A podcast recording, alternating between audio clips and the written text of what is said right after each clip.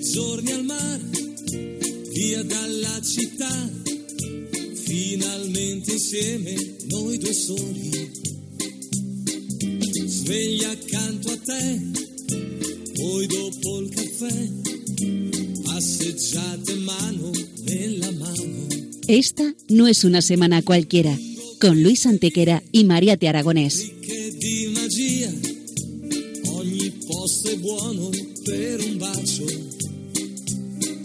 Hola a todos, bienvenidos una vez más al programa Esta no es una semana cualquiera en Radio María, con un servidor de ustedes Luis Antequera. y Mariate Aragonés. dolce quando vuoi, con la prontatura che ti dona più che mai.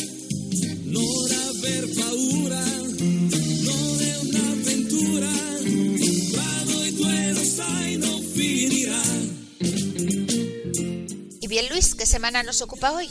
Hoy, Mariate, le damos un repaso a algunos de los hechos históricos ocurridos entre un 3 y un 9 de febrero. Una semana que no es una semana cualquiera, siete días, sette giorni, como dice nuestra sintonía, en los que han pasado a lo largo de la historia cosas que ni se imaginan nuestros oyentes, porque la historia es así, mejor y más fantástica que la más increíble de las fantasías. Comencemos pues. Pues allá vamos.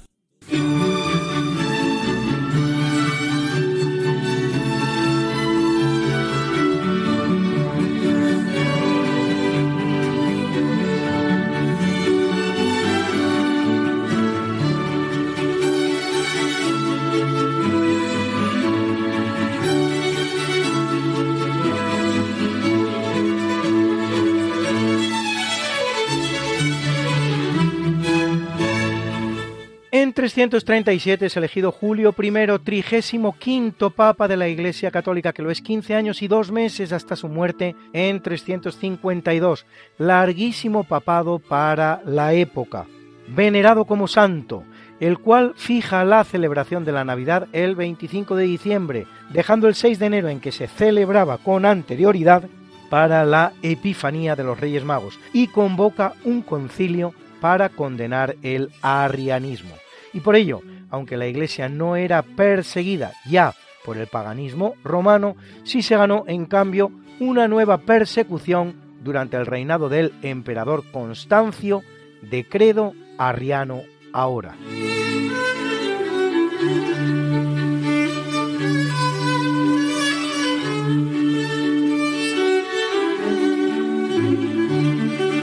En 1190 todos los judíos de Norwich, en Inglaterra, son exterminados, acusados sin prueba del asesinato del niño Guillermo de Norwich, primer ejemplo del llamado libelo de sangre, los legendarios sacrificios rituales infantiles supuestamente ejecutados por los judíos de los que en España es ejemplo el llamado Santo Niño de la Guardia.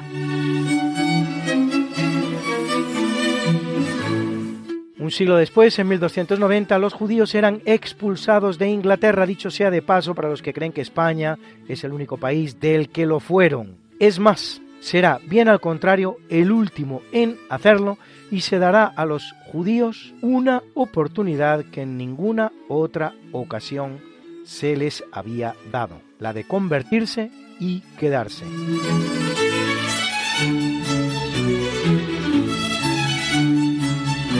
Se sabe bien que en España, en una población de 7 millones de personas, unos 300.000 eran judíos. Lo que no está tan claro es el número de los que marchó. Cifra que oscila entre los 165.000 de Isidor Loeb, los 140.000 de Henry Charles Lee, los 100.000 tanto de Manuel Fernández Álvarez como de Luis Suárez, los 50.000 de Joseph Pérez, de los que algunos vuelven desde Portugal, y los 20.000 de Ángeles Irisarri y de Julio Valdeón.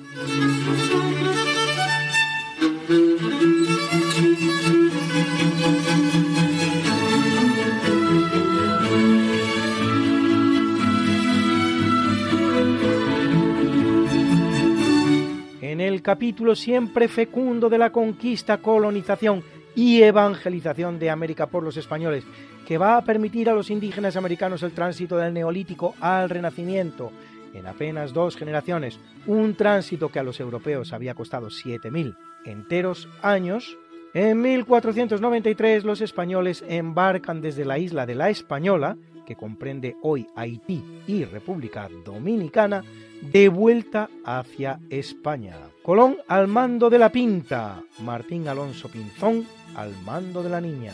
La Santa María ha encallado y no puede regresar, y con sus restos se ha construido un fuerte llamado Navidad.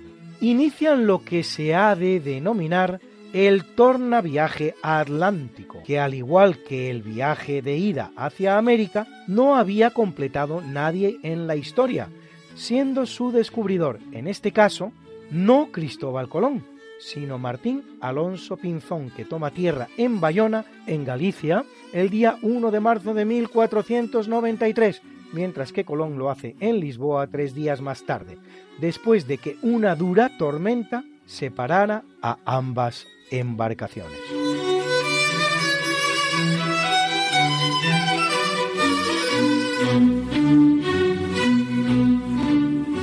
En 1536 el explorador español Pedro de Mendoza entra en el río de la Plata y funda un fuerte al que llama Puerto de Nuestra Señora del Buen Aire, llevando a cabo la que la historia denomina la primera fundación de la ciudad de Buenos Aires.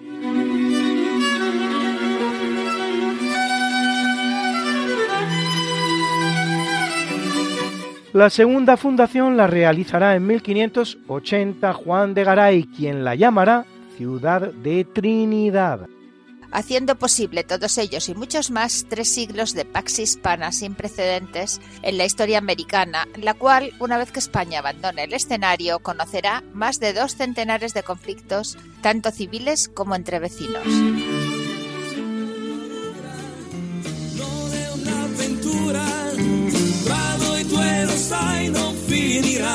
¿Que no puedes escucharnos a estas horas terribles de la madrugada? ¿Que quieres volvernos a escuchar porque no puedes esperar hasta la próxima semana? ¿Que te perdiste un programa y no te lo perdonas? ¿Que quieres mandarle el programa a un amigo tuyo al que sabes que le va a gustar? No te preocupes, todo tiene solución. ¿Conoces nuestro podcast? la noche Introduce en la red Podcast Radio María Esta no es una semana cualquiera y entrarás en el mundo mágico de la historia, con todos los programas que hemos emitido hasta la fecha. Miles y miles de minutos de historia de la buena, contada con honestidad, con rigor, de manera escueta y entretenida.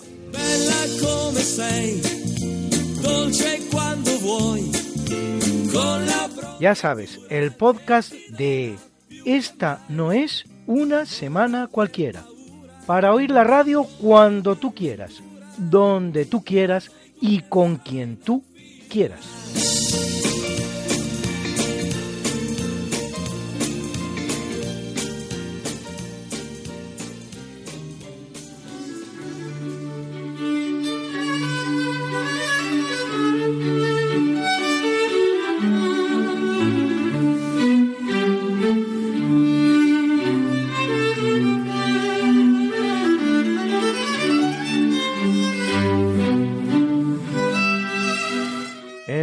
En 1597, en Nagasaki, centro neurálgico y sede primada al día de hoy del cristianismo japonés, son crucificados los llamados 26 mártires de Japón. Todo empieza cuando en 1549 los jesuitas Francisco Javier, Cosme de Torres y Juan Fernández consiguen de Oda Nobunaga, principal daimyo japonés, que quería mejorar sus relaciones comerciales con Europa y particularmente con España, permiso para construir una misión católica en Japón. El asesinato de este y el ascenso al poder de Toyotomi Hideyoshi ponen fin a dicha política, promulgando en 1587 un edicto de prohibición del cristianismo y la expulsión de los misioneros jesuitas, a la que seguirá la eliminación física y muy cruel de los que se quedan en la isla.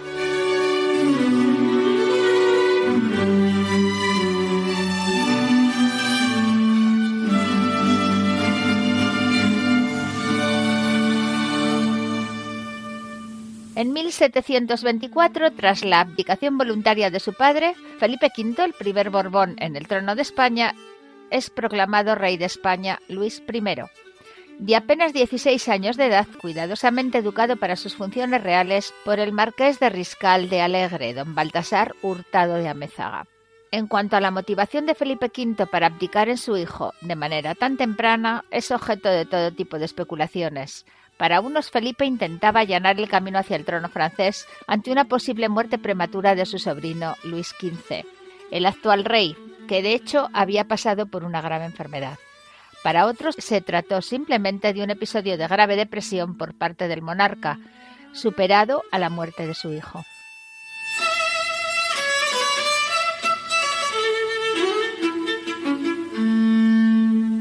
A pesar de su temprana edad, Mariate, Luis I llevaba ya casado año y medio con la princesa francesa de 12 años, Luisa Isabel de Orleans, la cual adolecía de graves trastornos de la personalidad, como incluso quedarse desnuda comiendo delante de todos los comensales.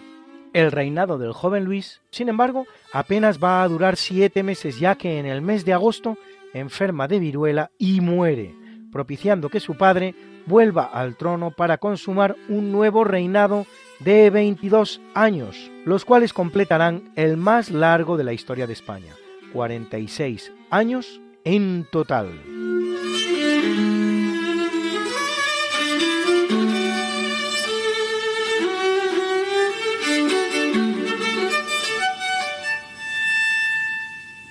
En cuanto a la motivación de Felipe V para abdicar en su hijo de manera tan temprana, es objeto de todo tipo de especulaciones. Para unos, Felipe intentaba allanar el camino hacia el trono francés ante una posible muerte prematura de su sobrino Luis XV, el actual rey, que de hecho había pasado por una grave enfermedad. Para otros se trató simplemente de un episodio de grave depresión por parte del monarca, superado a la muerte de su hijo.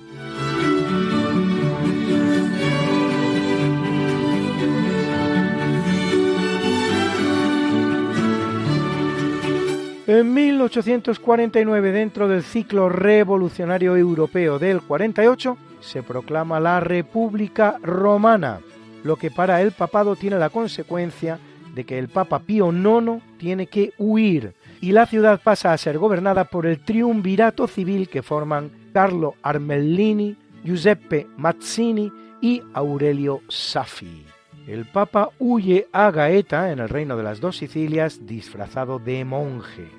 La nueva república apenas dura cinco meses, hasta el 4 de julio, derribada por una expedición francesa enviada por Napoleón III, presidente entonces de la Segunda República Francesa.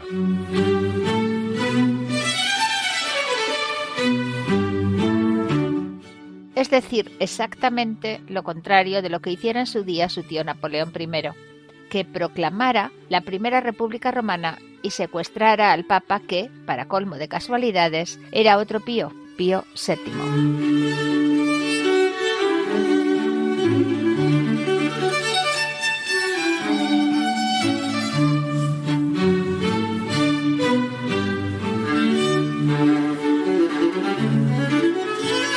En 1859 es descubierto en Egipto el Codex Sinaiticus, uno de los códices más antiguos que llega a nuestros días con el Nuevo Testamento completo, incluso algo más viejo que el otro gran códice que nos ha llegado, el Vaticano, y datado entre el 330 y el 350, el cual contiene además el Antiguo Testamento, la epístola de Bernabé y el pastor de Hermás. Cuando hablamos de códices estamos hablando, para entendernos, de libros, un formato que por esa época no estaba completamente normalizado y competía todavía con el formato rollo.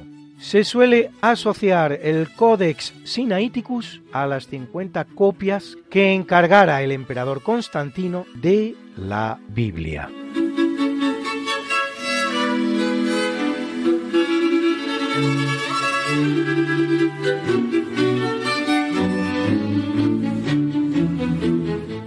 1887 se estrena en Milán la ópera Otello de Giuseppe Verdi. A él pertenece este bellísimo Ave María que nos canta la extraordinaria soprano griega María Calas.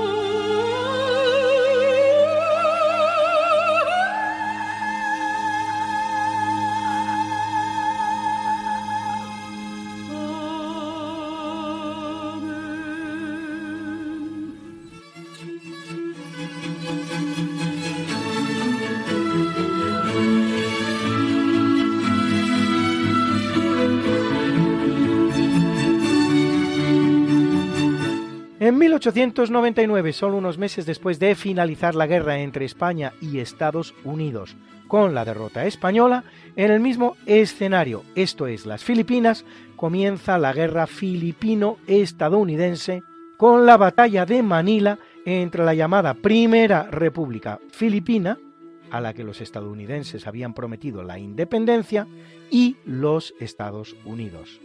La guerra durará más de tres años hasta abril de 1902 y terminará con 25.000 muertos en el campo de batalla y hasta un cuarto de millón de civiles masacrados en lo que algunos historiadores llaman el genocidio filipino, con quema de aldeas y violaciones masivas por parte de los Yankees. Al finalizar la guerra, Filipinas se convierte en una colonia norteamericana que no obtendrá la independencia hasta 1946. Los norteamericanos imponen el inglés en la que es ahora su nueva colonia, con una firmeza de la que nunca habían usado los españoles para imponer el español. Pero lo que no conseguirán es que los filipinos abandonen el catolicismo. Comparando España y Estados Unidos, en declaraciones a ABC en 1958, decía Emilio Aguinaldo, presidente del primer gobierno filipino. Bajo España siempre fuimos súbditos o ciudadanos españoles, pero ahora, bajo el poder de Estados Unidos, somos tan solo un mercado de consumidores de sus exportaciones, cuando no parias. Nunca nos han hecho ciudadanos.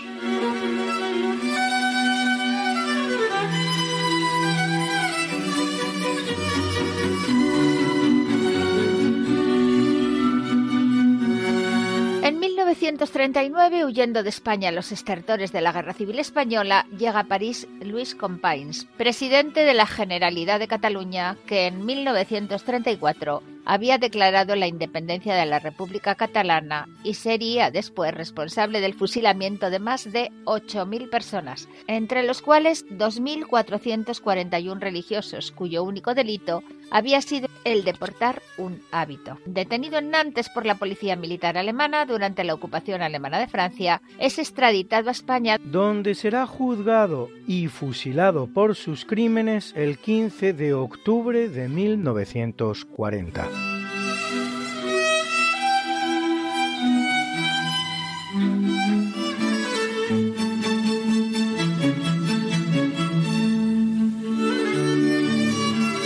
En 1961, en un modesto club de yachts llamado The Cavern en Liverpool, Inglaterra, tiene lugar la primera actuación del grupo musical The Beatles, los escarabajos, que forman entonces Paul McCartney, John Lennon, George Harrison y Pete Best a la batería todavía. Ringo Starr vendría algo después. Ustedes no lo pueden ver, pero se lo digo yo. Lo que veo son unos muchachos con chaleco oscuro, pelo corto y corbata, muy bien presentados. Sonaba así, es una toma en directo, la calidad del sonido no es excesivamente buena. Pero el documento es de rabiosa actualidad.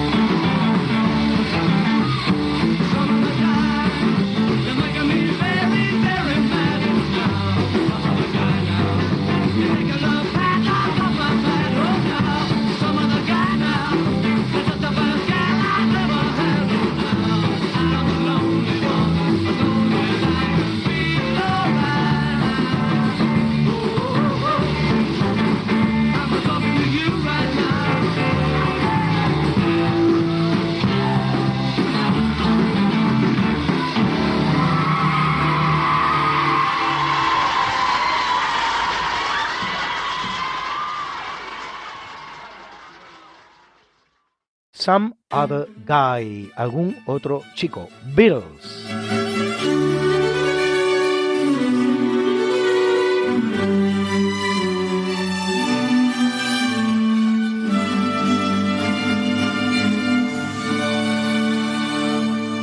En 1963 se produce la entrada de la primera mujer negra en una universidad norteamericana.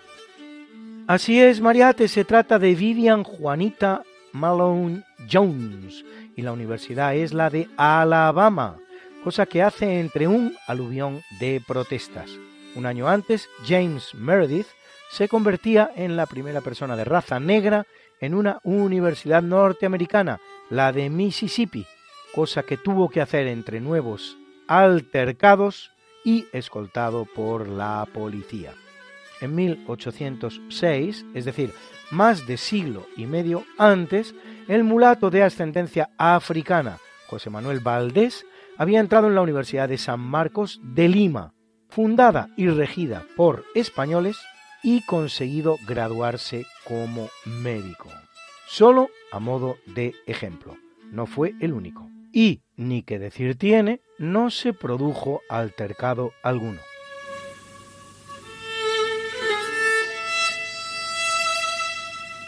Por cierto, Luis, que mucho antes, tan pronto como 1546, ya se había doctorado en filosofía en la Universidad de Granada el etíope negro Juan Latino, que no contento con ello casará con la noble Ana de Carleval, que le dará cuatro hijos.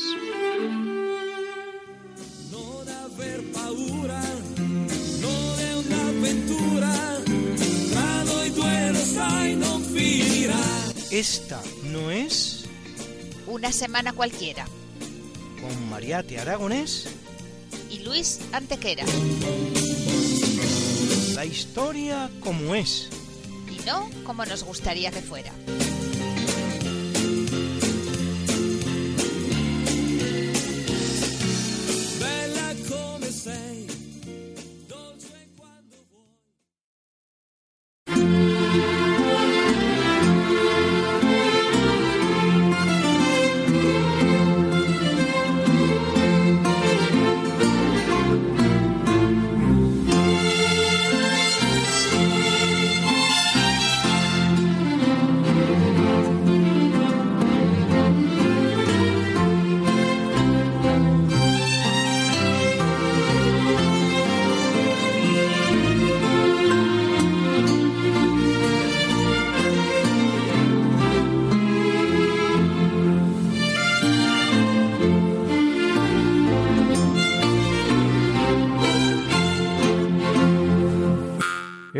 Capítulo del natalicio nace en 1689 uno de los grandes militares de la historia, Blas de Lezo, que, entre otras muchas hazañas, la defensa del fuerte de Santa Catalina de Tolón contra el príncipe Eugenio de Saboya, la rendición de una flota inglesa que lo triplica en fuerzas, la reconquista de Mallorca, la limpieza de piratas de las costas del Perú, la campaña a Génova para recuperar dos millones de pesos retenidos, la rendición de Orán, en 1741 hará una heroica defensa de la ciudad de Cartagena de Indias en el virreinato de Nueva Granada, en la América española, contra la más grande armada que hubieran visto los tiempos hasta entonces, la armada inglesa de Vernon.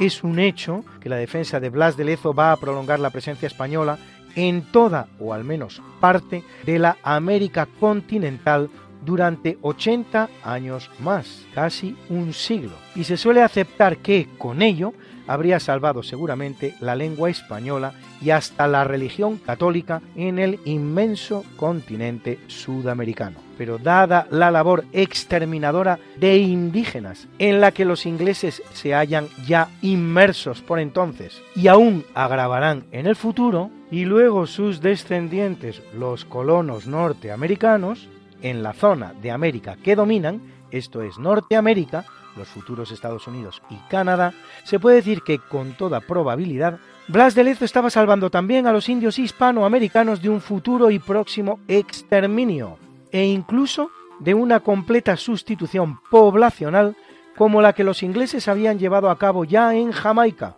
cuando la conquistaran en 1655, reemplazando la población indígena, mucha de la cual se va con los españoles, por población africana, ni que decir tiene que de esclavos.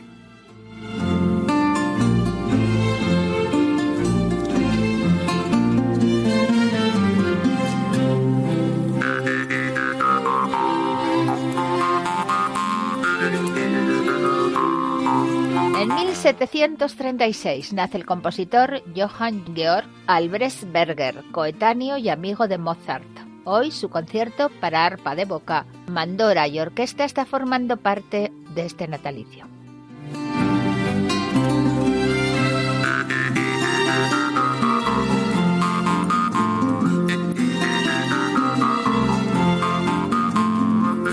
Nace en 1892 Andrés Nin, sindicalista español traductor del ruso al catalán de obras como Ana Karenina de León Tolstoy, Crimen y Castigo de Fyodor Dostoyevsky y otras del también ruso Anton Chekhov, pero más conocido en su faceta de activista anarquista y comunista, fundador del Partido Obrero de Unificación Marxista, el POUM, y en calidad de tal uno de los protagonistas de las llamadas Jornadas de Mayo, especie de pequeña guerra civil que se produce en Cataluña entre los partidos de izquierdas, pero en el marco de la Guerra Civil Española.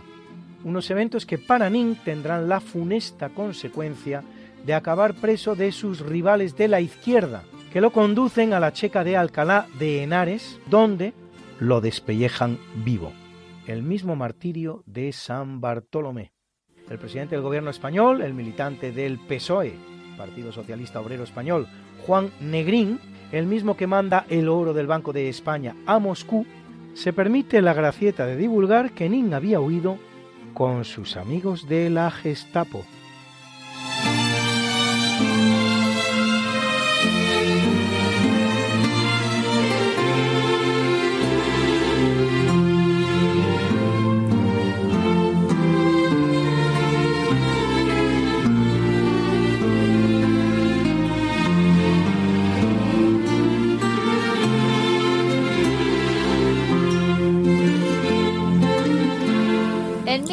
1945 nace el jamaicano Robert Nesta Marley, más conocido como Bob Marley, músico de reggae que nos deja títulos como este inolvidable No Woman No Cry.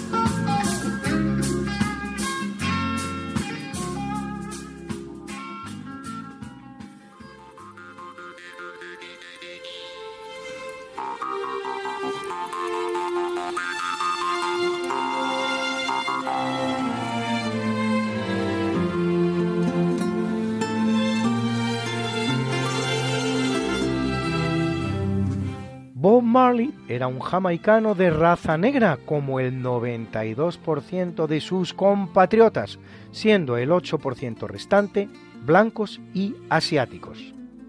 ¿Es que no había indios en Jamaica? Pues claro que sí, claro que lo sabía. ¿Cómo no iba a haberlos? Pero fueron completamente sustituidos por los negros cuando en 1655 después de cuatro intentos infructuosos, Inglaterra conquistaba la isla a España y dedicándola al monocultivo intensivo de azúcar, sustituye la población por mano de obra esclava de raza negra.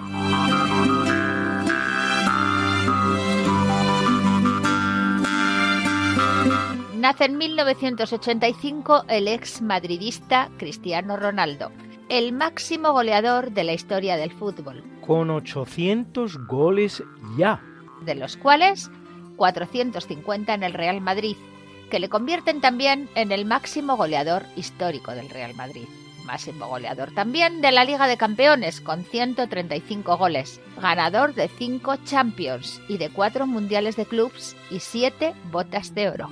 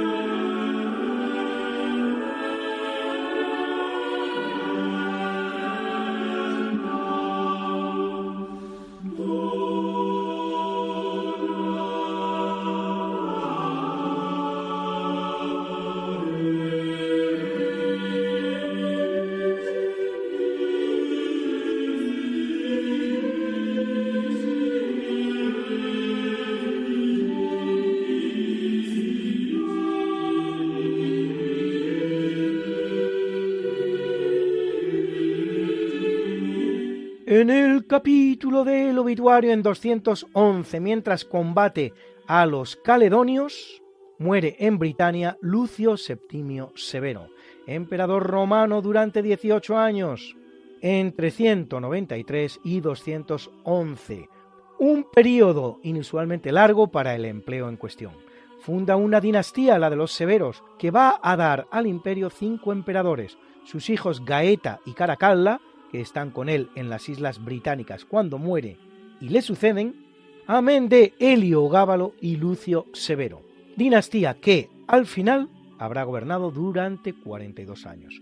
Es uno de los diez emperadores romanos que persigue cristianos. Inicia la construcción de las termas que luego serán llamadas de Caracalla por su hijo y reorganiza la estructura provincial del imperio.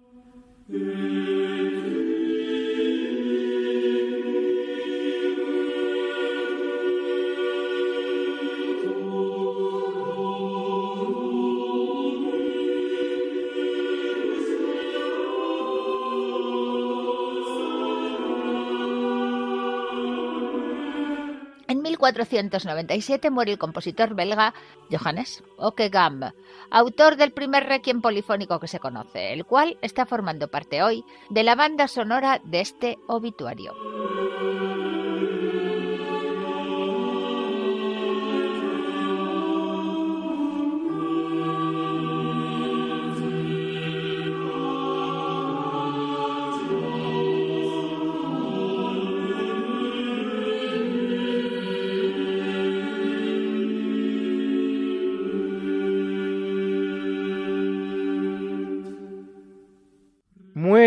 1590 Bernardino de Sahagún, fraile franciscano, autor de varias obras tanto en español como en náhuatl y sobre todo de la historia general de las cosas de la Nueva España, en 12 libros, monumento etnográfico, fuente por antonomasia de la historia mexicana prehispánica, realizada a partir de testimonios orales, pues los indígenas mexicanos no habían escrito nada, De hecho, no sabían escribir y tuvieron que enseñarles los españoles, obra de la que realizará tres ejemplares, uno de ellos iniciado en náhuatl, la lengua de los aztecas, una de las 68 que aún hoy se hablan en México.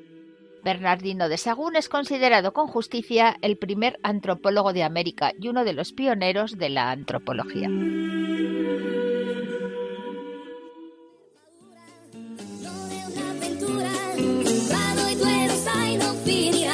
¿Que no puedes escucharnos a estas horas terribles de la madrugada? ¿Que quieres volvernos a escuchar porque no puedes esperar hasta la próxima semana? ¿Que te perdiste un programa y no te lo perdonas? ¿Que quieres mandarle el programa a un amigo tuyo al que sabes que le va a gustar? No te preocupes, todo tiene solución. ¿Conoces nuestro podcast? Introduce en la red Podcast Radio María Esta no es una semana cualquiera y entrarás en el mundo mágico de la historia con todos los programas que hemos emitido hasta la fecha.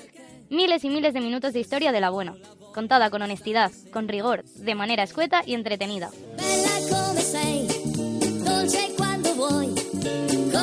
Ya sabes, el podcast de Esta no es una semana cualquiera.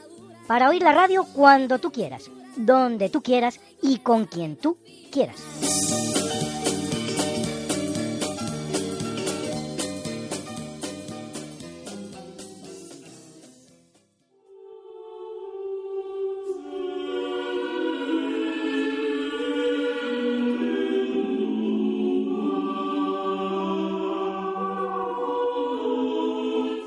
En 1624 el rondeño Vicente Espinel, poeta amigo de Cervantes, autor de la novela picaresca Vida del escudero Marcos de Obregón y creador de una estrofa rimada de diez versos llamada Espinela en su honor.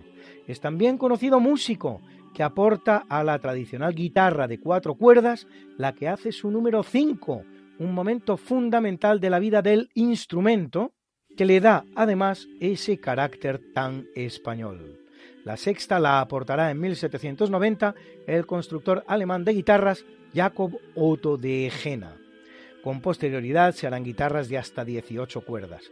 Caracterizado por disponer de tres partes, cuerdas, caja de resonancia y mástil, la guitarra, instrumento humilde y popular y antiquísimo, hay referencias a formas primitivas de guitarra como los bajorrelieves de Alasa Uyuk en el norte de Turquía, que remontan al siglo X a.C., adquiere gran lustre con la obra de Gaspar Sanz, Instrucción de música sobre la guitarra española, que la introduce en los ambientes cultos y artistas españoles como Luis de Briceño, Lucas Ruiz de Ribayaz, Francisco Guerau, Antonio de Santa Cruz o Santiago de Murcia componen para ella. Es también el instrumento favorito de Luis XIV, de Francia, el Rey Sol. Y compone para ella no pocas obras, el que es también su compositor favorito, Jean-Baptiste Lully. En Italia destacará Francesco Corbetta.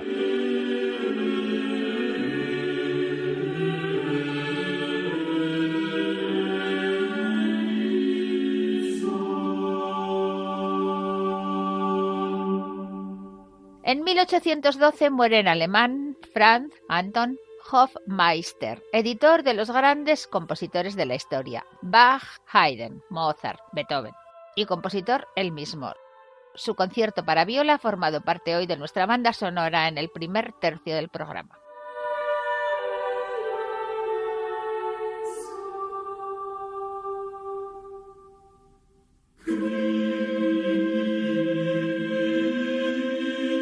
A los 85 años de edad muere en 1878 Giovanni Maria Ferretti, más conocido como Pío IX, vicentésimo quincuagésimo quinto Papa de la Iglesia Católica, que lo es 31 años, 7 meses y 22 días, lo que convierte su pontificado en el más largo de la historia, excepción hecha del de Pedro, que podría haber durado 37 años.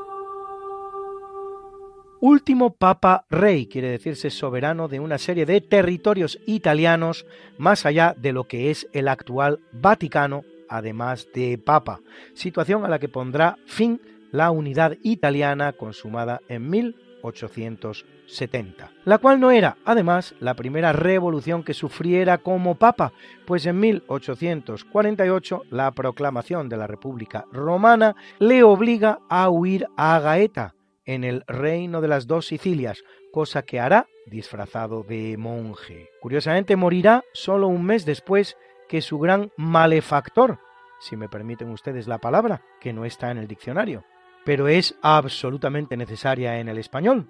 El rey Vittorio Emanuele II de Italia, conquistador de los estados pontificios, a quien levantará la excomunión que pesaba sobre él justo antes de expirar.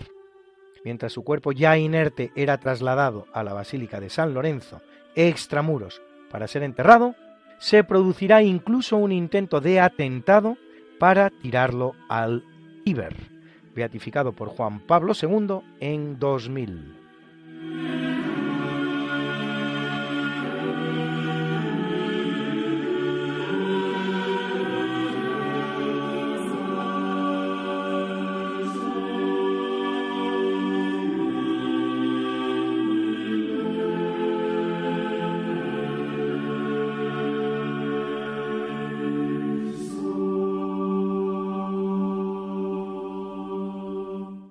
Muere en 1890 el francés Antonio de Orleans, duque de Montpensier, hijo del rey francés Luis Felipe I de Orleans, el rey de la llamada monarquía de Julio, que reina en Francia entre los años 1833 y 1848. Antonio casará con la infanta española María Luisa Fernanda, segunda hija de Fernando VII y hermana de Isabel II, lo que le va a permitir en los tiempos del trono español vacante del sexenio revolucionario, desde la expulsión de Isabel II, pretender el trono español frente al candidato alemán Leopoldo Hohenzollern-Sigmaringen, conocido en España como Ole Ole Simeligen, una rivalidad que en España se resolverá con la coronación de Amadeo de Saboya y poco más pero que fuera de España va a tener importantes consecuencias, ya que apoyada su pretensión por Luis Napoleón III, la misma se constituirá en la causa definitiva de la importante guerra franco-prusiana, terminada con la victoria de Prusia y el nacimiento de la Alemania unificada, en forma de Segundo Reich.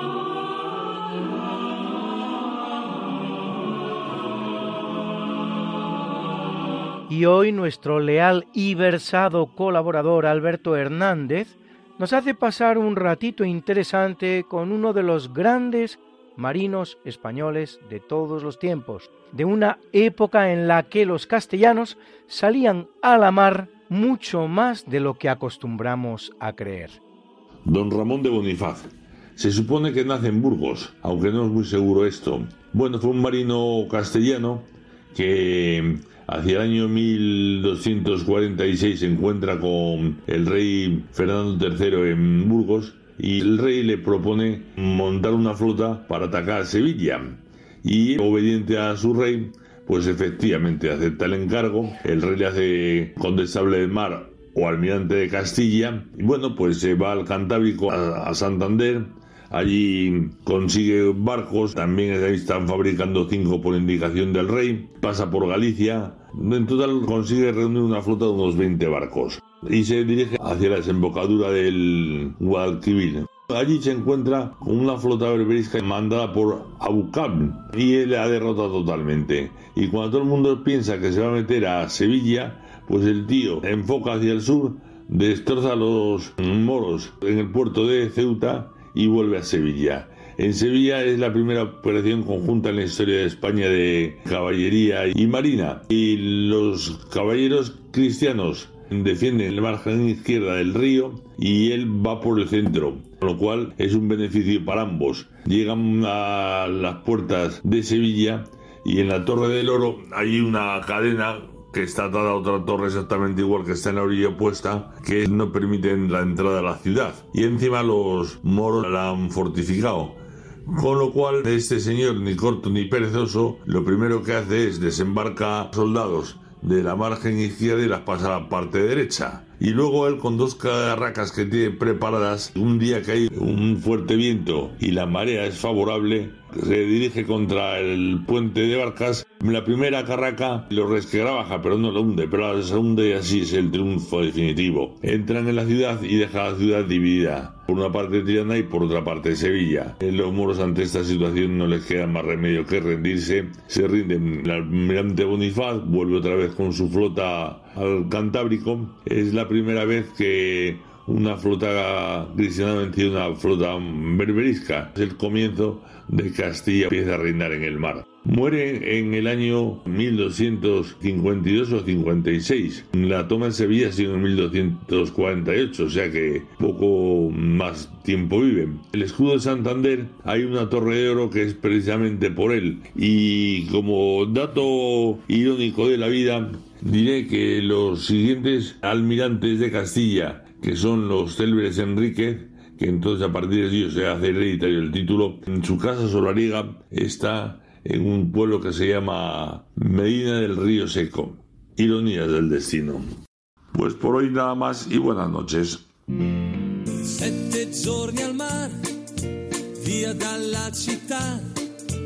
finalmente insieme noi due soli. Y sí amigos, esto se acaba, como todas las semanas, ¿qué le vamos a hacer? Ya nos gustaría poder seguir con ustedes contándoles más y más historias, pero el tiempo en la radio y en todas partes pasa a una velocidad que no podemos ni sospechar.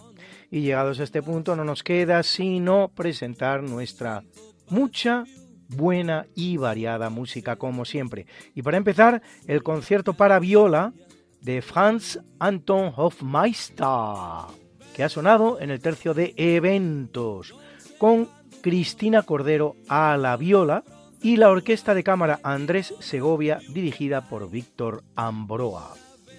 En el tercio del natalicio nos ha acompañado el concierto para arpa de boca, mandora y orquesta de Johann Georg Albrechtsberger. Curiosamente, el arpa de boca también se puede llamar arpa judía, y la mandora guitarra morisca. Es decir, que estamos ante un concierto para arpa judía y guitarra morisca. El ejemplo perfecto de la conciliación. Fritz Maya al arpa de boca, Dita Kirsch a la mandora. Era el Münchner Kammerorchester, dirigida por Hans Standelmeier. Y hemos escuchado también el requiem de Johannes Okegam, el primer requiem polifónico de la historia en nuestro obituario, interpretado por el grupo Música Ficta que dirigía Bo Holten. Hemos escuchado también bonitas piezas singulares, así por ejemplo el Ave María de la ópera Otello de Giuseppe Verdi, interpretado por la voz María Calas y la canción, la bonita canción Some Other Guy de Jerry Labor, Mike Stoller y Richie Barrett, interpretada en la caverna, no en cualquier sitio, en la caverna por los Beatles. Y esa canción tan emblemática que fue Yes, No Woman, No Cry, No Mujer, No Llores de Vincent Ford, interpretada por el jamaicano Bob Marley. Y para todos ustedes que nos lo han preguntado, que no son pocos, la canción de nuestra sintonía no es otra que Sette Giorni del cantante italiano Omar Lambertini.